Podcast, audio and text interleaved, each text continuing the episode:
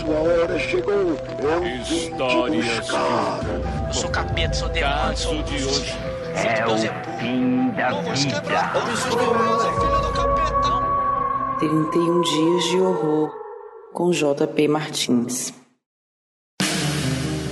Existem momentos da vida que, quando diante de um evento marcante, você olha para trás e vê que tudo que você esperava estava errado ou incompleto. Como quando você fazia planos para curtir a vida em 2020, quando você achava que ia fazer algo além de assistir 100 filmes durante a quarentena prolongada por causa de um governo despreparado. Um momento parecido com isso aconteceu comigo hoje ao assistir Quando Chega a Escuridão, um filme de 87. Tudo que eu pensei que fosse verdade não era. Essa introdução funcionou pra te chamar atenção? Tomara que sim, porque era só pra chamar atenção mesmo, porque quando chega a escuridão, não é nada demais. Ele só quebrou minhas expectativas porque eu pensei que era um filme de lobisomem no Velho Oeste. Mas na verdade é só sobre vampiros no Oeste sem ser velho mesmo. Eu não faço ideia de onde eu tirei essa ideia e eu tô muito decepcionado com o meu próprio cérebro. Mas tudo bem, porque acabou que foi um filme legal. Ele conta a história do jovem caipira americano mais padrão possível, que é muito parecido, inclusive, com o jovem caipira americano padrão de A Bolha Assassina, que eu falei outro dia. Inclusive, os dois parecem muito uma xerox mal feita do cara de Twin Peaks.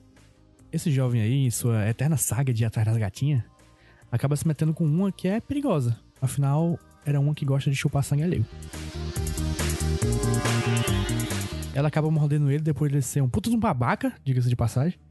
E a partir daí a vida do moleque vira um inferno. E a vida do espectador melhora, porque aí a gente conhece os personagens realmente interessantes, que é a gangue dos vampiros doidos. São quatro vampiros, além do caipira da menina bonita, que saem por aí numa road trip da desgraça, matando a clientela de bares e, e incendiando carros como se estivessem em Paris. Mas esse filme é de uma época que eu acho, eu acho, que anti-heróis não eram lá tão populares. Porque o roteiro ele meio que se recusa a fazer o jovem caipira americano padrão parecer malzinho, por vontade própria. Ele nunca toma sangue que não foi oferecido para ele pelo dono atual do sangue. Ele não comete um crime, que é o que vampiros fazem. Ele é um jovem modelo que acabou se envolvendo com más companhias. Parece um filme escrito pelo filho de um milionário que foi pego com drogas. Aí ele escreveu um roteiro e disse assim: Olha aqui, pai, eu não fiz nada. Eles que fizeram tudo. Eu acompanhei para não ser mal educado.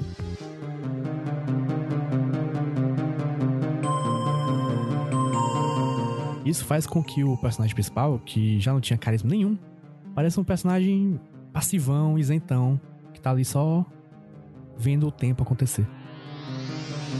Só tá ali porque tá ali. Não que seja ruim existir um personagem assim, só que ele ser o principal fica difícil de convencer, né?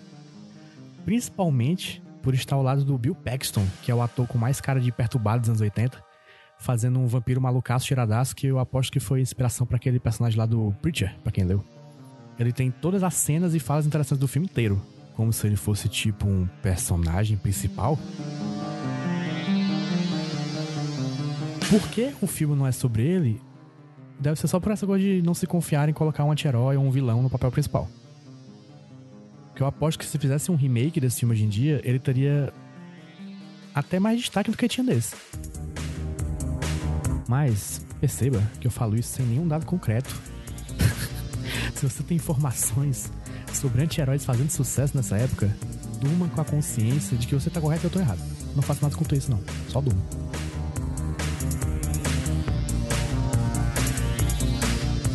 Os visuais do filme também são legais. É, tem algumas cenas com uns enquadramentos bem icônicos.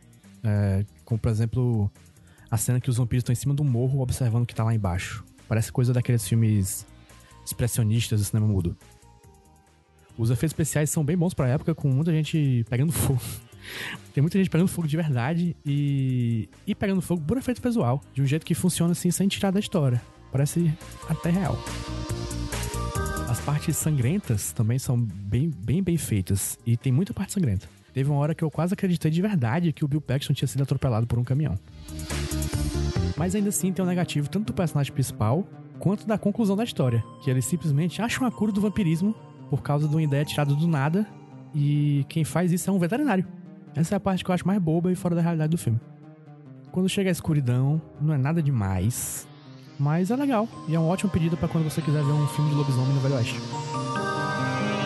Mas sério, gente, se alguém sabe qual é o filme que eu tô pensando, me ajudem a achar. Existe um filme de lobisomem no Velho Oeste feito nos anos 80? Me ajudem, por favor. Beijo. Eu sou JP Martins e eu decidi que em outubro eu ia ver um filme de terror por dia e também fazer um desenho para cada filme desses. Daí o Iradex me chamou para fazer um podcast e eu meio que a contragosto vim.